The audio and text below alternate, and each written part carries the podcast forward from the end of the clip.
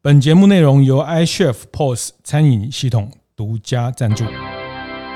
开晨会喽！大家好，我是游子燕。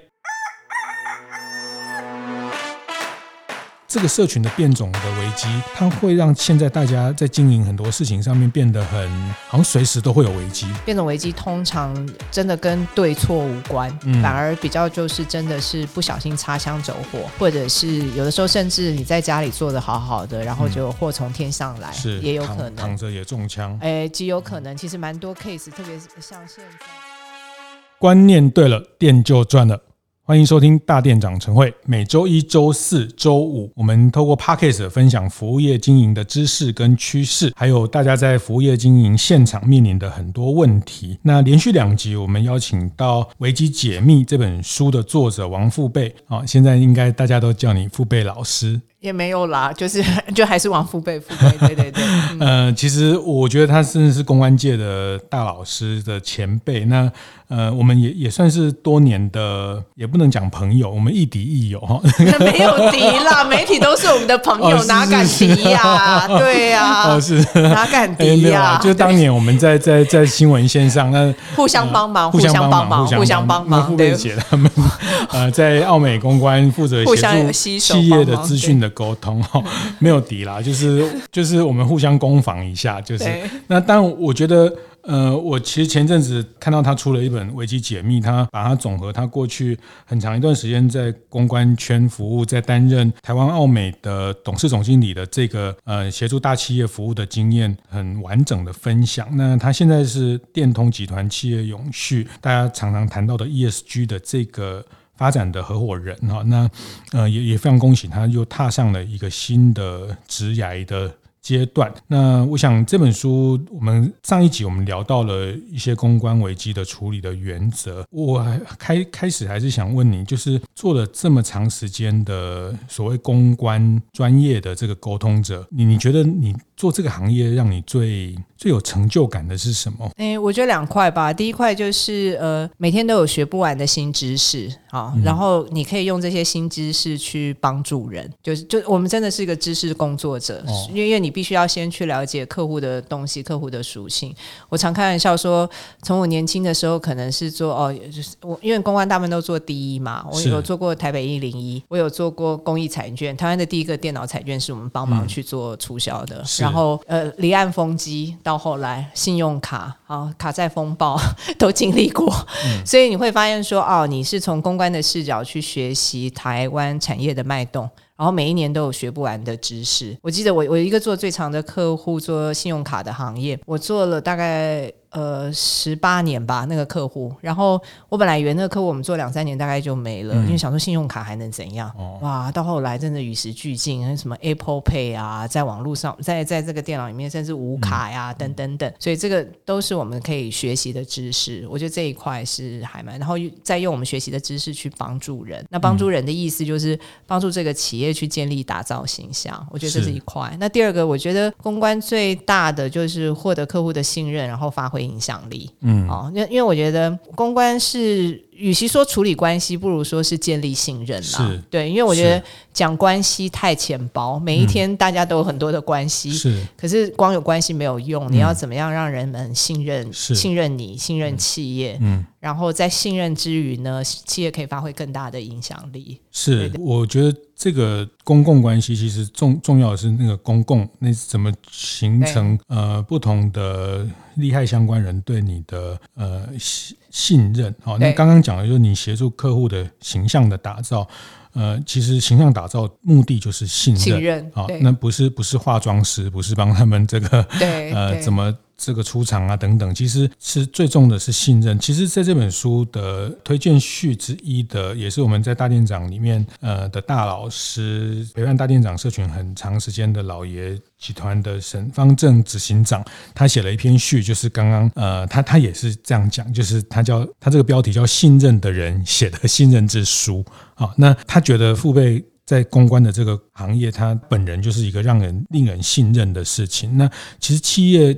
做公关、做形象，其实无非就是让在这个社会上，他在消费者的心目中可以建立一个信任的关系。所以，这个沈沈执行长讲说，就读了这本书，大家就可以日可安心，夜可好眠 哦。就是他续写的这个很好，对对，不会每天在那边担心说，万一人家讲我们怎么样？那其实这个信任，他其实信任讲到底是一资产。是，所以为什么上一集您特别也也提到，呃，您看了这么多的个案，大大小小的危机风暴之后，你觉得最重要的还是在预防，最重要的还是在你怎么去锻炼你组织的危机管理对应的那个肌肉，或是你的反应力。好，那那这个其实也是平常你要你也要去累积信任的资产，因为它它有点像存折，因为哪一天 你你要提款不知道。对对对，嗯、我觉得除了这个之外，我们大概还会建议另外一个做法，就是多跟利害关系人对话啦。对，就是平常要多交朋友。我们常常在关键的时候才会发，客企业常常会发现说，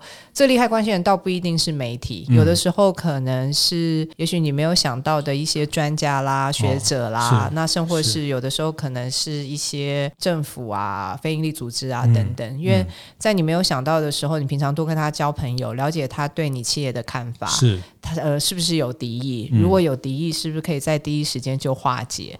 或者是透过这个。诶，这个对谈当中知道说，诶，我们可以怎么做能够更加改善？那其实这东西讲到底就是 ESG 里面常常在讲的一个什么利利害关系人的 engagement，我们叫做议和啦。那这个事情也是危机预防一个很重要的关键。是是，但但这集我上一集有稍微预告，这这集要谈到的书里面，对后面几章谈到的一个叫变种的危机哈。那对变种就是它变异，大家讲变种病毒变异的一种。危机的模式跟形式，特别是在社群上，因为现在的这种社群时代，社群媒体，它真的真的有时候一个风向，一个社群的星星之火，它可以燎原啊。我们看到，其实台湾，呃，甚至有有一饮料的品牌，因为在政治上的这种危机处理，其实并不是那么顺利，其实它影响了它后面整个品牌的存续。那这件事情还是一个在这个时候，我觉得它跟过去。在面对危机很不一样。我们上一集有提到，可能十几二十年前公关危机的处理原则叫做二十四小时的黄金时间，但是现在等到二十四小时，你可能就已经被 被灌爆了，你的那个粉丝团，你的这个已经被被抗议到不知道哪里去了哈。所以这个社群时代，您刚讲利害关系人，可是社群时代很麻烦，就是很多人他根本不是你的消费者，也根本就是我们用乡民的话来讲，他们就是吃瓜的人嘛。他们就是看 看哪边出事了，赶快来，来吃瓜看戏。对对，来看吃瓜看戏。他也不是你的什么消费者，他平常也没有在在买你的东西，只是刚好看到呃你出了什么问题，然后他就跟着扯一点这个，扯一点那个。这个事情，这个社群的变种的危机，它会让现在大家在经营很多事情上面变得很好像随时都会有危机，会会有这个状况。我我们可以先稍微把那个变种危机稍微定义一下哈。就变种危机，我们在观察。啊，它最浅显的定定义了哈，这这个它其实没有什么学理上定义，这是我自己定的了哈。嗯、那它最浅显的定义就是说，它企业你不见得犯了错，或者是你不见得犯了什么伤天害理的错，是、哦，但是你可能不小心牵扯到，譬如说种族、价值、政治、意识形态，嗯、是，又或者是也许呃某一个小小的，就是某一个客诉没有处理好，嗯，然后以至于在非常短的时间内在在社群上面，好，就是非常快速的蔓延。所以变种危机通常真的跟对错无关，嗯、反而比较就是真的是不小心擦枪走火，或者是有的时候甚至你在家里做的好好的，然后就祸从天上来，嗯、也有可能躺着也中枪，哎，极有可能。其实蛮多 case，特别像现在你说像战争啊，哈、哦，这种所谓政治的这种东西，它它也都算 被被点名说你要不要退出二苏二啊，哦、类似像这样，对对对对，这种也算变种危机的一种。点名说你怎么到现在还在卖？东西给他们啊，对对对对，这种也都算变种危机。对，他有没有犯错？他没犯错啊，企业好好的，是可是就是因为他也有供应商，他也承诺要交货给人家，有商业上的合约，他要进行。对对对，这种都叫变种危机。但是他会被乡民正义去去拿出来放大，这种都算变种危机。那那怎么办？那怎么办？如果是对，像像最近这个这个乌克兰这个战争哈，那对，那很多企业就被点名啊，你怎么还持续跟俄罗斯做生意？这这一题啊，其实这一题其实我最近有观察到，我我我讲一个例子，我觉得谁处理的很好，华硕处理的很好。嗯，华硕其实很早就被点名了，是很在前几天吧就被乌克兰点名，然后其实好像是透过 Twitter 说华硕你不应该在苏俄再继续做生意。嗯，那我觉得在第一时间华硕并没有，可是他稍微看了一下，然后他后来隔了一两天回，那他回的为什么我觉得很好呢？其实呃，我不是太知道华硕的 business 在这个苏俄的状况怎么样，但我猜应该有一定的规模。是，可是他并没有回应说我要退出或不退出。嗯，那他的回答方法反而是说，呃，针对这个事情呢，事实上我们现在对苏俄已经停止出货了。嗯，但是呢，我们基于人道的立场，我们还是很希望能够帮助乌克兰的人民，所以我们愿意出捐出三千万来协助乌克兰的人民。哦、那我们也会密切注意这整个局势的观察。嗯，诶，我觉得这个回的是好的哦。呃，你没有办法在第一时间马上就说我要撤或不撤，就像刚才子燕讲，这里面有很多的 obligation。对，但是你给了乡民一个出口，出口是什么呢？我我还是愿意帮助乌克兰。对，所以这样就要花一百万美金了。呃，对对，三千万。对，但但是但是，我觉得这个也没有。不好，因为我觉得的的确有的时候企业你就尽一些公民责任嘛，嗯、你就把它当成这个管道来看，做点福报功德啦，做点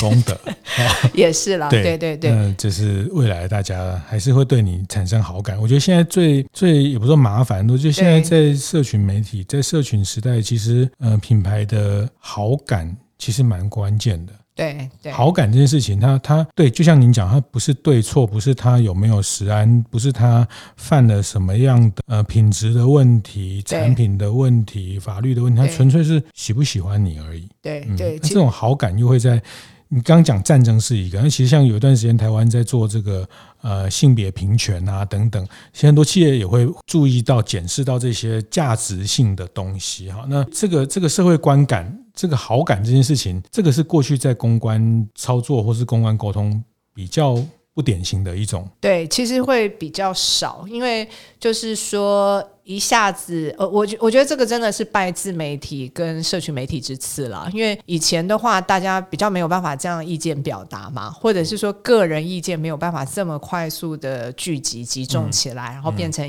我们叫做舆论啦。如果个人单点的意见结论起来变成一个舆论，那舆论势必会对企业的决策形成一些压力。嗯，以前这种压力它比较没有那么直接，没有那么快速。对，它可能会有媒体的舆论，那可是比较没有这么直接，很就是赤裸裸的呈现呈现在你的呈、嗯、呈现在企业的前面。对，这个在我们的比如说餐饮服务业也会有领导性的品牌、指标性的品牌树大招风。那呃，你有没有用呃餐饮业，或是你有没有用？环保的吸管，你有没有用纸做的这个呃可回收的材质等等？因为这个还是牵涉价值观，对啊、呃，甚至在这个 五星级饭店，它越来越少提供瓶装的矿泉水，对啊，因为它会被检视说，哇，你这饭店一天。两百个房间有四百个，然后有四百个这个可可不可回收的瓶子，然后一年就产生一万多个，他就帮你算这些产生的碳排放什么什么多少吧。好厉害，怎么那么会算？对，这吃瓜的人真的是很多哈。那那那那他他也。干你什么事？就是我我要服务我的客人，我的客人他需要这些东西，但是他会被被检视这个呃他的社会价值，他的价值的取向，包括这些东西都是在媒体他也好，或是自媒体，他接下来就会要你表态，那你选边站。到底是支持乌克兰还是支持俄罗斯？其实这个对企业来说都蛮为难，两难，蛮两难的，都是对与对的选择啊。其实是蛮对与对的选择。我所谓对与对，倒不是说啊，我们一定我们是支持苏俄。我所谓的对是说，一边的对是来自于说，企业你有你的合约上面的这个权利义务嘛，你必须要去履行，那这是对的选择啊。作为一个企业经理，你本来有一些权利义务就必须要被履行。是。那另外一个对，哎，对啊，基于人道立场，你对这个乌克兰。这件事情，你必须要对，所以我觉得常常你在看的时候，有有的时候就是最终好像会回到一个比较灰色地带，你你没有办法马上立呃，就以前可能会在决策上你比较容易有一个就是啊黑跟白，我就走到黑或走到白。那现在特别在一些复杂性的问题上面，我觉得特别跟政治相关的啦，因为我觉得大店长有一些我们也会在两岸嘛，有在做生意或什么的，像这种题目你就非常的挑战，对你来讲，你可能真的就是。对与对的选择，你你就真的必须要看那个关键的时候，你要怎么怎么怎么去做出一个决策。比如有一段时间，大家就是呃，像手摇茶就会点名谁谁谁在香港开多少店，然后这个台湾中国对，或者是什么，然后你的官网上面是不是写对对 对写大陆还是写中国？但是在商业上有商业上的考量啊，那那这些事情，但我这个也想特别跟你请教这个专业。其实我自己看这些事情有时候蛮。困惑，比如说，呃，我们公关的经典的原则，对于像智啦、信仰不碰，但这个时代有时候你你不但得碰，还得表态。就是其实你看，包括在美国，在戏谷这些大的公司，这个苹果啦、什么脸书这些公司，哎，他们现在甚至连选举前他们都表态哦，他们表态他们支持川普还是反对川普。我觉得这个也也也是我我也是看不懂哦，就是说这个。然后，然后他他我我我后来觉得，有时候你模棱两可，反而两边不讨好。你你你与其模棱两可，不如鲜明的。其实我觉得这个时代，这是我的观察，我也想要请教，就是这个时代有时候社群也会觉得你很鲜明，你很带种，你就支持。你不一定跟我一样，但是我觉得你很带种，你很 consistent。那你不是那边摇摆，一下要讨好这边，一下要讨好那边。我觉得这种在社群的媒体的时代，其实是很最最不讨好的。对我，我觉得这个事情回到一个叫做资讯的透明度啦。Okay. 我觉得就是 transparency 啦，因为现在在社群时代，其实人们对于资讯的透明，那就是会回到刚才子燕讲的表不表态。嗯，那表态某种程度上就。对我来说，它就是资讯的透明度嘛。哦、那如果说，哎，真的在政治上，你必须要表态，像你刚刚讲美国那样的例子，那当然你表态了，那你至少只要你自己心里有准备，你有可能会因此而失去某一部分的消费者，嗯、是，是，但是你也会赢得某一份某一部分消费者的支持。是。那我觉得企业的算盘，我觉得都还是会打得很精啦。嗯、对这些大品牌来讲啦，嗯、对我觉得大概不会有太大的问题啦。哦、对，所以呃，这个表态我我没有觉得不好，只是说呃，你被表态，你到底是被点名才表态，还是你要一开始？嗯、有的时候我觉得你也不用急着自己做第一人呐、啊，哦、是你自己做第一人也没有意义嘛。就是遇到了，那在关键时刻，有啊，很很多品牌会会在这个里面去。当地人去得到那个声量跟支持，比如说我们就是支持，呃，我举例来说。其实这都是价值观的东西，比如说同婚也是一种价值。嗯、但是你如果表态支持同婚，你可能就会面临这些，比如说有一群人他是基于他的宗教信仰的反扑啊。那但是有些企业，他特别是呃在分众的时代，他会跳出来当第一人。大家会看到很多这个网红或什么，他会跳出来第一第一人。哦，那个呃，比如像呃，我很敬畏，我很尊敬，我很害怕的馆长。哦，我只是举例而已。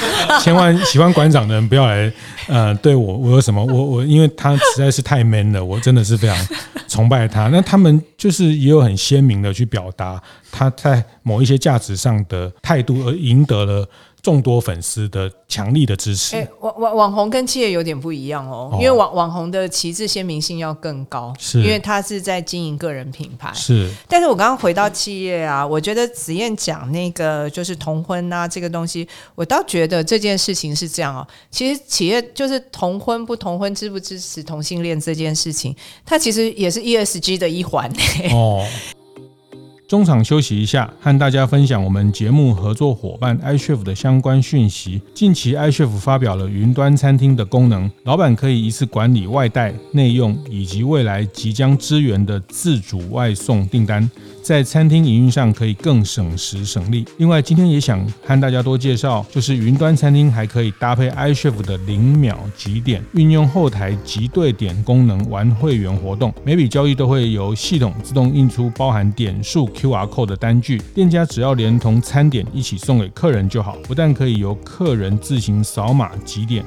加会员，在下次的消费中，客人自己在线上就能使用点数折抵，整个过程非常快速有效率。有兴趣了解 iCHEF 云端餐厅的大店长们，欢迎上 iCHEF 的部落格或是官方网站看看哦。我倒觉得这件事情是这样哦，其实企业就是同婚不同婚，支不支持同性恋这件事情，它其实也是 ESG 的一环哦。因为 ESG 我们有一个叫做 diversity、equality 跟 inclusion，什么意思呢？嗯、就是人才永续的多元、平权跟包容，是其实是其中的一环哦。嗯、那所以支不支持就是同性，支不支持对性向的选择，其实它是人才多元、平权、包容的一环，是其实是的。嗯所以这件事情只是说，我作为一个企业品牌，我在经营上，我需不需要特别强调？那我我我自己有分析过，它大概会分成三种情境啦。嗯。第一种情境就是，哎，这件事情我是我我我有做，我有支持。那我是被问到才说，是像刚刚华硕对对对，我被问到才说。嗯、那华华硕比较是政治，但有 diversity 这个东西，我觉得其实是比较、哦、大家都必须要啦。是那被问到才说，那这里面就会牵扯到你的目标族群，你的目标消费者是谁？嗯，如果你在一个产业是。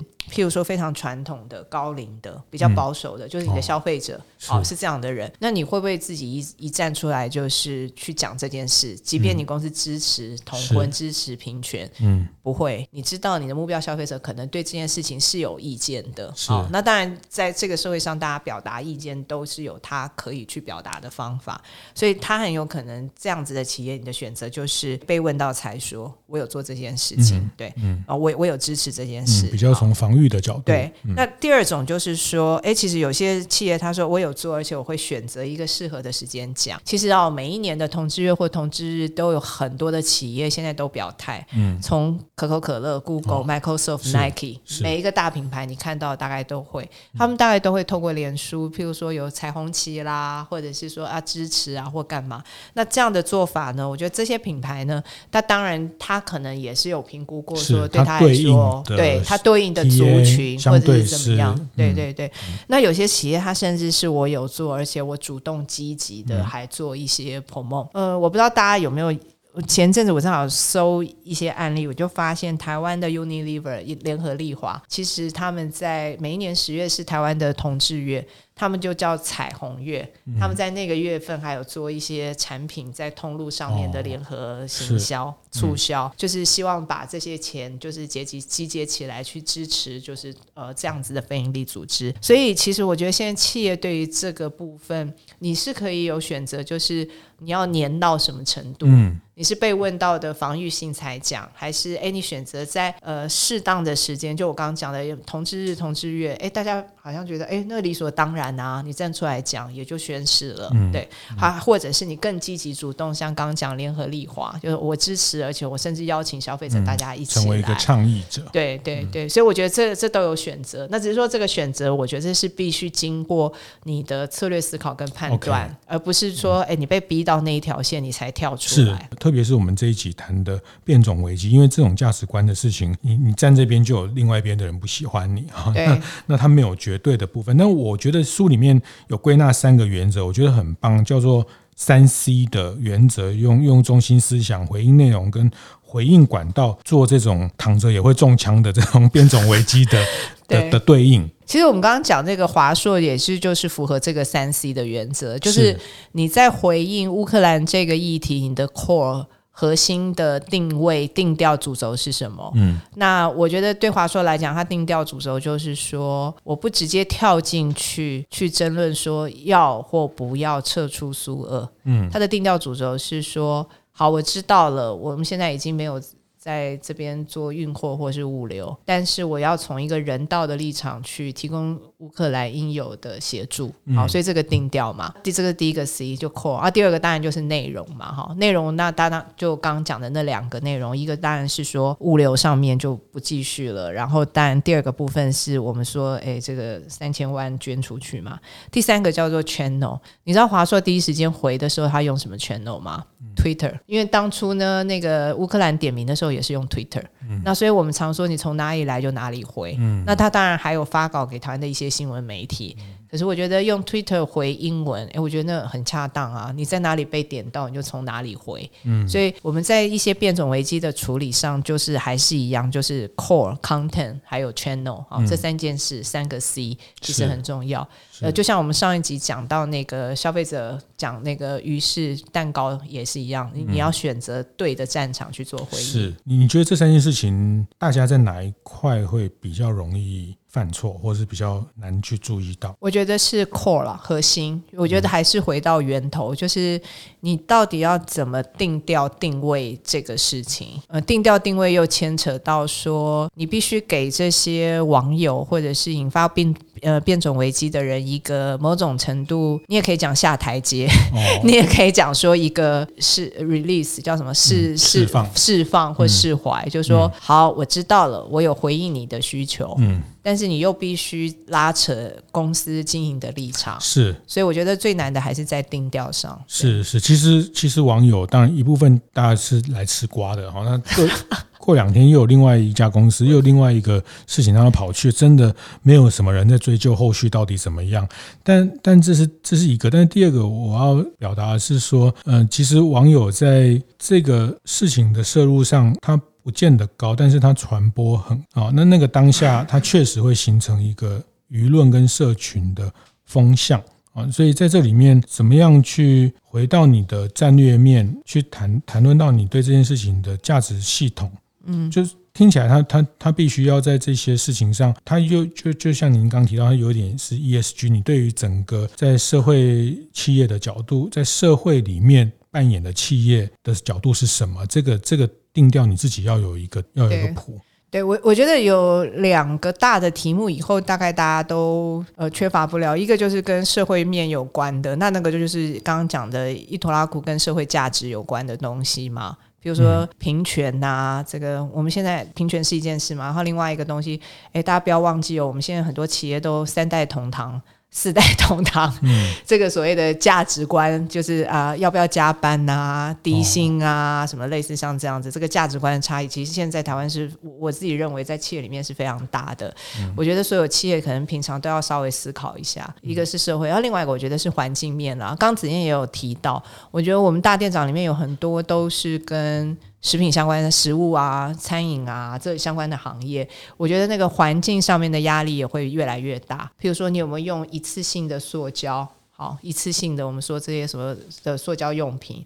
又或者剩食剩下的食物，哈，这样子的议题，嗯、我觉得那个是在未来环境面也是你必须要有一个思维。嗯，那我我给一个比较简单的思考点啦，哈，就是说这两件事情你要全面做都不可能，因为都都很复杂。可是它都是总是要有开始，所以也许你去找一两个对你消费者最在意的点。议题点哦，去开始从事去做一些改善。譬如说，假设你是我们刚讲环境好了，假设你是一个连锁加盟记，我们做手摇饮的好了。那假设你是做手摇饮的，我觉得你要改掉杯子，我觉得大概应该蛮困难的。嗯、我我的猜测啦哈，因为那里面成本定价，那吸管或许是一个，嗯、那一样嘛，大家就会说全部吸管成本高的要死。嗯、那要不要先试办？嗯，不是说要大家偷吃不，而我完全可以理解大家在经营。上的压力跟成本上的压力，因为的确那个特殊的纸吸管它是材材质比较贵的。那但是呢，你至少有几个示范点。那当你真的发生事情，你就可以讲说：“哎，我有开始在示范。”是，这就是我们叫做防御性了。所以我觉得这种就是哎。可以开始去思考你，你你的企业有没有一些呃，一个是呃社会面的东西，然后另外一个是环境面的东西，可能要预做一些准备在这边。这次书上有提到，就是大家感受到你想要往那个方向去。前进的诚意，对对，真的是。其实消费者也都明白啦，不可能说说不供货就不供货。其实消费者也知道，大家也都很多人，大家也是在在商业，大家都有商业的经验，对，大家也不是。但是只是说，大家在在情感上，大家在在用一种匿名的方式表达的时候，他就表达的很很直接、很激烈、很粗暴 哈。那大家也知道，谁都有，不管是比如说什么对岸跟台湾的议题，那台湾也有很。很多很多是呃大陆过来的新住民，我们也都在这个土地上一起努力。对，谁谁谁都有，我们都有认识这样的人，我们都不是生活的情境都不是这样一分为二的，但是在在网络上，它会呈现的一种非常二元的对立。对啊，那就是说。但是你你你展现出你想要去沟通，你想要去朝这个方向努力的诚意，那这个其实是是必须去精准的，或者是去放大的去传传达的事情。对对对，嗯，而且我觉得书里面也谈到，你也不要去期待有一个完美的情境，好，不要不要期待就是像志玲姐姐这样，每个人都说你好棒哦。哎，我觉得这梗蛮好的？突然醒了，好没事。对，我就觉得，我觉得志玲姐姐是。这个呃，她生在一个很棒的时代，所以每个人从每一个角度都觉得志玲姐姐好棒。但是我觉得接下来的品牌它很难成为一个像志玲姐姐这样，每个人都说你很棒棒。我我用我的话形容，很多大店长的伙伴都听我常讲，因为有铁粉，就一定会有黑粉。对对，嗯。哦，那那这个是是在社群时代的常态。你要去当日常，对我，我觉得另外一个东西啦，大家也也可以想一下，就是黑粉讲的到底是不是真的？嗯，对我，我我以之前也蛮常帮客户处理一些客诉的过程中啊，哦、发现客户常第一时间就会觉得说啊，这消费者乱讲，是，可是其实哎，不见得乱讲哦，那你要不要？把他觉得就是诶，觉得有问题的产品，赶快回去看一下，到底是不是哪一个环节出了问题？是对，所以不能完全都怪，就是我们说消费者。我我记得前一阵子有发生一个 case，一个一个案例是。也是手摇饮的，就是工读生啊，哦、锅子里面啊，嗯、洗鞋子，洗鞋子，哦、对对对对。对那那我就会觉得说，哎，那如果我是店家，我真的，当然店家回应的，我觉得也还还不错，速度很快。可是我觉得是店家，我觉得也真的是要感谢这个这个事情有被报上来，哦、我们才能当下去做处理。嗯嗯、所以对黑粉，一方面我们当然就是呃要谨慎以对了，那另外一方面，我觉得也也要去。呃，诚恳的面对，就是这些呃黑粉，或者说我们说，哎，在网络上抨击我们的人，给我们一个机会，让我们追根究底，去看看我们是不是有什么地方可以做得更好。嗯，对对对，就是要正面面对了。是，而且老实说，树大招风。那对黑粉，那如果你还没有黑粉，表示你树不够大，好，是这样吗？哦，也是哦，某种程度也是这样哦。这样，大店长。我们都还没有黑粉，没有是啊，就 别这样讲，马上就没有。我觉我觉得今天完了以后，很多瓜会送来。我觉得今天 结束，很多瓜会。敲桌子一下，不能这样，就是呃，但但我觉得真的，因为在社群时代，你会接触到利害相关者，真的很多是走过路过，或是它不是你的消费的，但是它它会影响到你这个品牌的观感。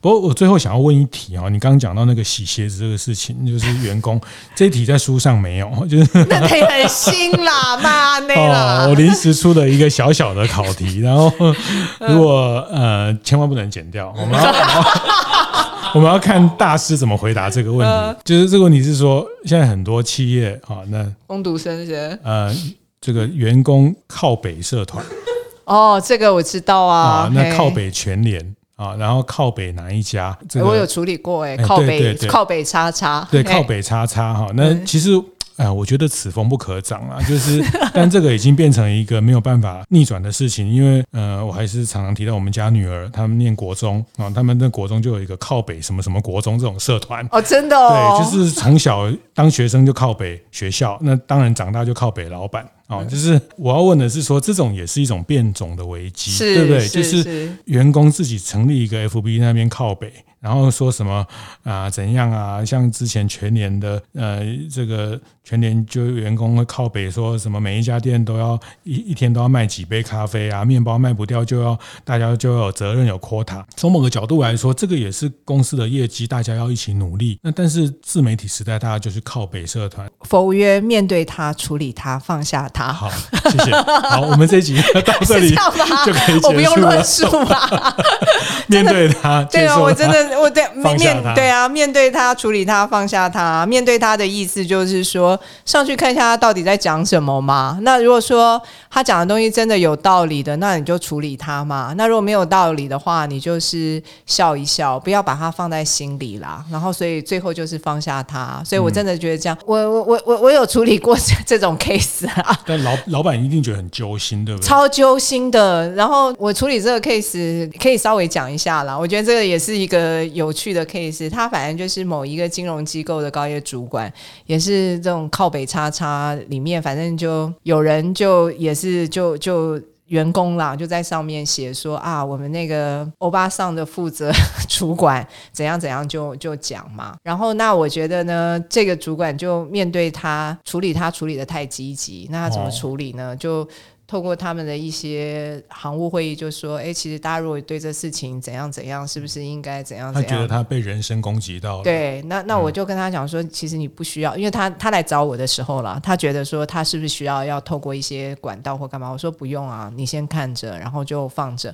他说：“可是好多人讨论。”我说：“嗯嗯、你不用担心，因为你那个是在靠北银行员，不是在。”靠北某某银行，嗯、这个哈，所以一一定很快的用。但是我们都会觉得全天下都知道了。没有没有没有，但但对，就当事者一定会觉得全天下都知道。然后其实没有那么多人知道，这是第一个。然后第二个，你不用担心啊，过几天又有其他银行会上去的，嗯、所以。所以你就是面对他，然后你不需要特别处理，你就是大概知道说，哎，好，他为什么会这样抱怨？他这样抱怨是不是我们行真的有他觉得很不满意的事？那个措施上是不是必须要做修正？嗯，如果我们觉得措施上没有问题，只是真的他自己在抒发，那我真的就劝他说，你放下他吧。是，所以我觉得就是面对他，处理他，放下他。哦，那我觉得有的时候企业的高管他就是需要一个像我们这样的人说真话，然后让他说。你放心啊，没有很多人看到，真的，嗯、你就放下他。因为主管或者是高阶经理人，他总是会有某一些偶包，或者是 洁癖，对形象，或者是觉得他作为一个 leader 要要去展现的某一些形象，无无可厚非啦。是但是就是面对他，处理他，放下他，就这样子。嗯，对，嗯，这个非常精彩的结论。好，呃，这个就是说，对了，我觉得社群这件事情要去 watch。要去理解，有时候第一时间就太慌张，真的很快又有一个新的事情，大家又去讨论那个了啊。那但是你你你得面对哦，你要去注意，确实还是刚这一集我们一开始讲，因为这种社群的时代，真的有时候星星之火可以燎原哦。那你万一上去呛他几句话。